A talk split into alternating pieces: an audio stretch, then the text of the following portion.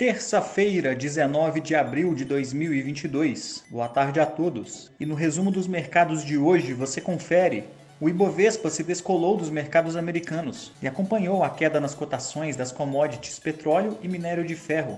O índice chegou a operar com baixa superior a 1%, mas buscou recuperação no fim da tarde, fechando em queda de 0,55% aos 115.057 pontos. Na ponta positiva, as ações da BR Malls subiram 7,66% após a Aliança Sonai realizar nova proposta de combinação de negócios entre as companhias. A proposta envolve um pagamento em dinheiro, na casa de 1 bilhão e 250 milhões de reais, além de uma conversão das ações das empresas. Na ponta negativa, os papéis ordinários da Eletrobras caíram 4,40% na expectativa da reunião do Tribunal de Contas da União para tratar sobre a desestatização da companhia, que acontece amanhã.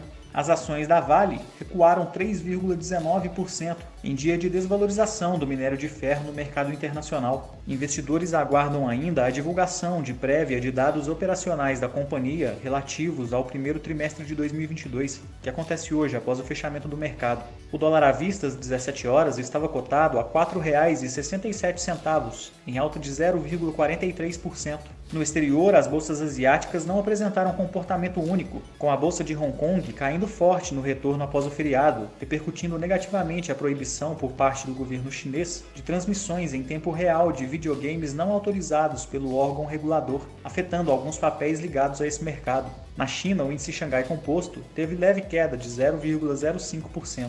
No Japão, o índice Nikkei avançou 0,69%. Os mercados na Europa fecharam em queda, com o reajuste para baixo da previsão de crescimento do PIB global pelo FMI de 4,4% para 3,6% em 2022 e de 3,8% para 3,6% em 2023. Em função dessa projeção de crescimento menos intenso, as cotações do petróleo recuaram nos mercados internacionais e caíram na casa de 5% o índice Eurostock 600 teve queda de 0,77%.